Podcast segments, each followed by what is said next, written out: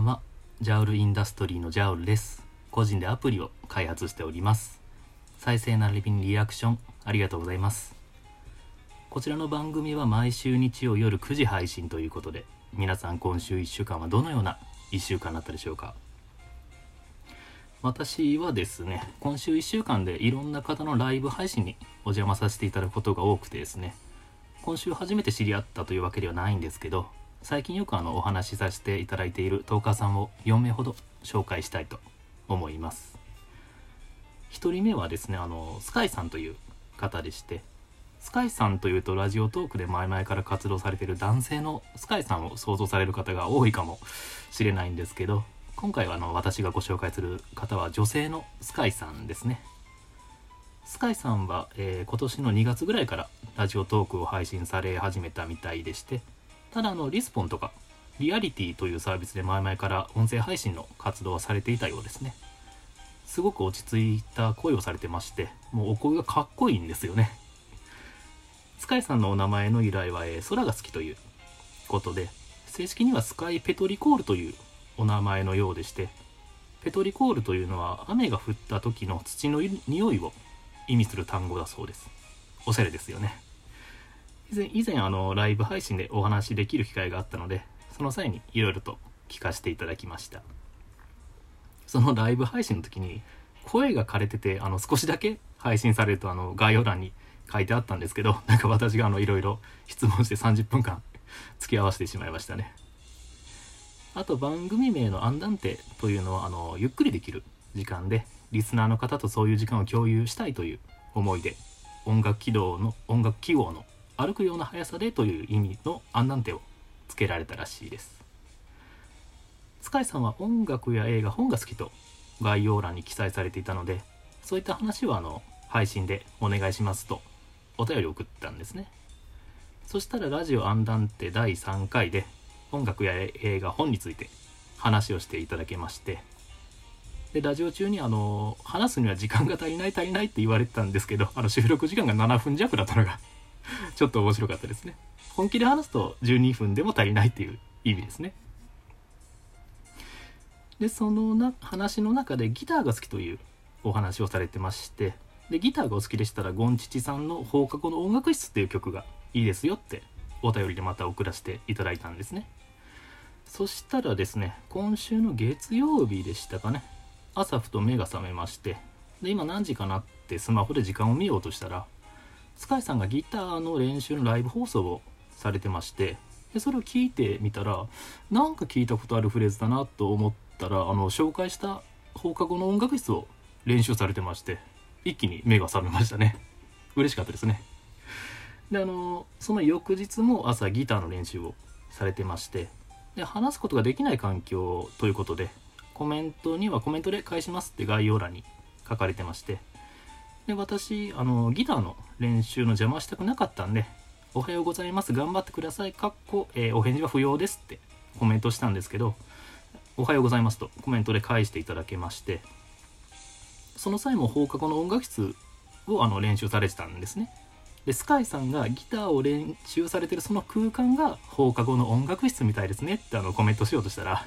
別の曲をあの練習され始めたのであの言えずじまいだったのであのここで供養します。えー、続いて2人目ですね。こちらも同じく落ち着いたお声をお持ちのエリアさんという方です。エリアさんは「今日も京都で」という番組を配信されてるんですけど、えー、ライブ配信がメインのようですね。よくライブ配信で誕生日占いをされてましてで他にもあの歌を歌われてたりとかあと雑談配信の時もありますね。で誕生日占いをされてるんですけど私誕生日を公開してなくてですね、まあ、理由が2つありまして1つはあの私あのシステムエンジニアなんで個人情報って大事だよっていう意識が強いので誕生日もなるべく隠しているっていうのともう1つは誕生日を公開したら誰か祝ってくれるんじゃないかっていうのをちょっと期待しちゃうんですよね。であの誰からも祝ってくれなかったらまあ勝手に傷ついたりしてるんですけど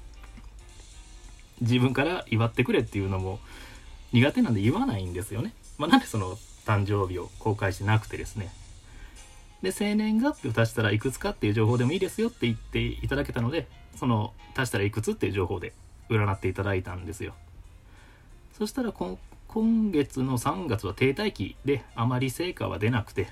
で人間関係とかであの悩みとか出るけど来月から成果出てくるという占い結果をいただきまして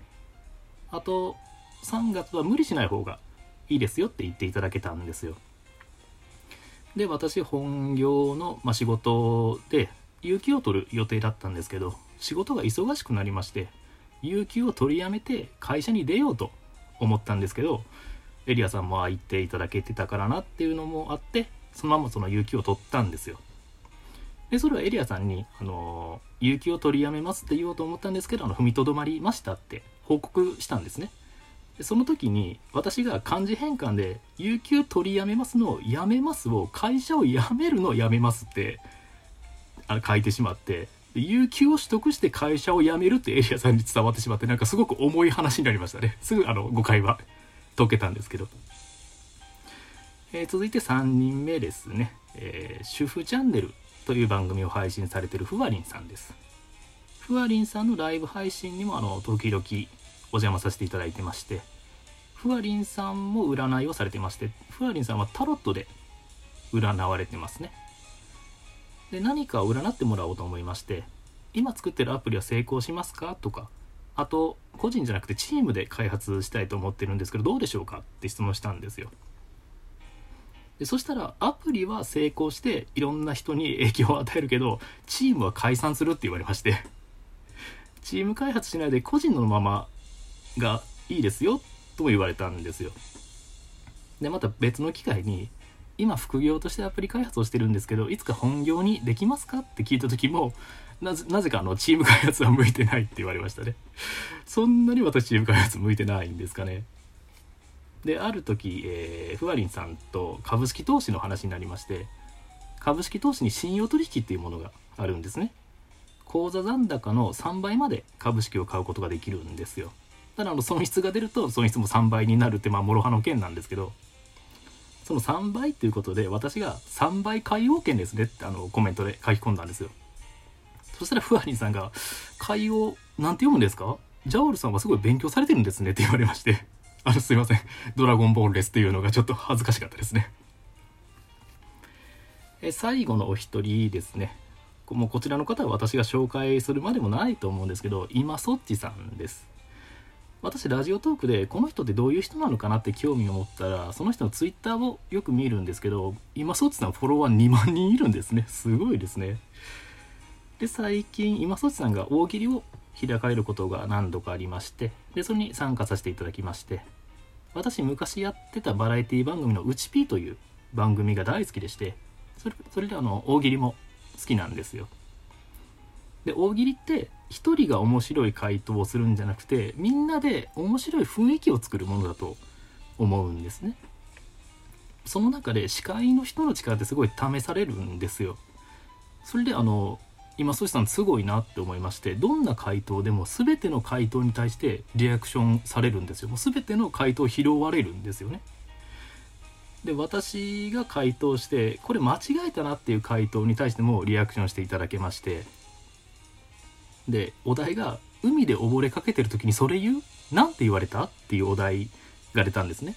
でそれに対して私が「二次会行く?」ってあの回答したんですよ。まあその回答の面白さはさておきですねそれに対して今そっちさんが海が一次会やったんやねって言われたんですねあの全然そういうこと考えてなくてあなるほどそういう視点もあるのかって思いましてすごいなって思いましたね発想力がで私その大喜利とかのお題に対して回答をかなりひねる傾向がありましてもうひねひねりすぎて意味わからない回答が多くて何度か今そっちさんに「これどういう意味?」って言われて混乱させてしまちょっと申し訳なかったですね。あの配信中に急にモノマネタイムが始まりまして私がとっとこハム太郎の子牛くんのモノマネをしてくださいっていう意味で子牛くんお願いしますって書き込んだんですよ。そしたらあの今そちさんに伝わらなくてえ子牛子牛ってあの言われて儒教で有名な講師のモノマネされようとされましてまず生前を知らないみたいな状況になってましたね。あとジブリを全然見られてないということでその想像上のジブリのあらすじの話も面白かったですね。トトロは猫バスに変身してあのサツキとメイを連れ去るみたいなイメージだそうです。ライブアーカイブがあの公開されてましてラスト10分ぐらいですかね。あのよければあの概要欄に貼っとくんで聞いてみてください。最後までお聴きいただきありがとうございました。今週のアプリ進捗はですね先週に引き続き4月の後半に開催されるゲーム V ケットゼロというインディーズゲームのイベントに出展するのでその出展用の画像素材とかを引き続き作ってました。で締め切りが来週いっぱいなんで ちょっとあの急がないといけないですね。ではまたあの明日から1週間、えー、一緒に頑張っていきましょう。それではまた来週お会いしましょう。ありがとうございました。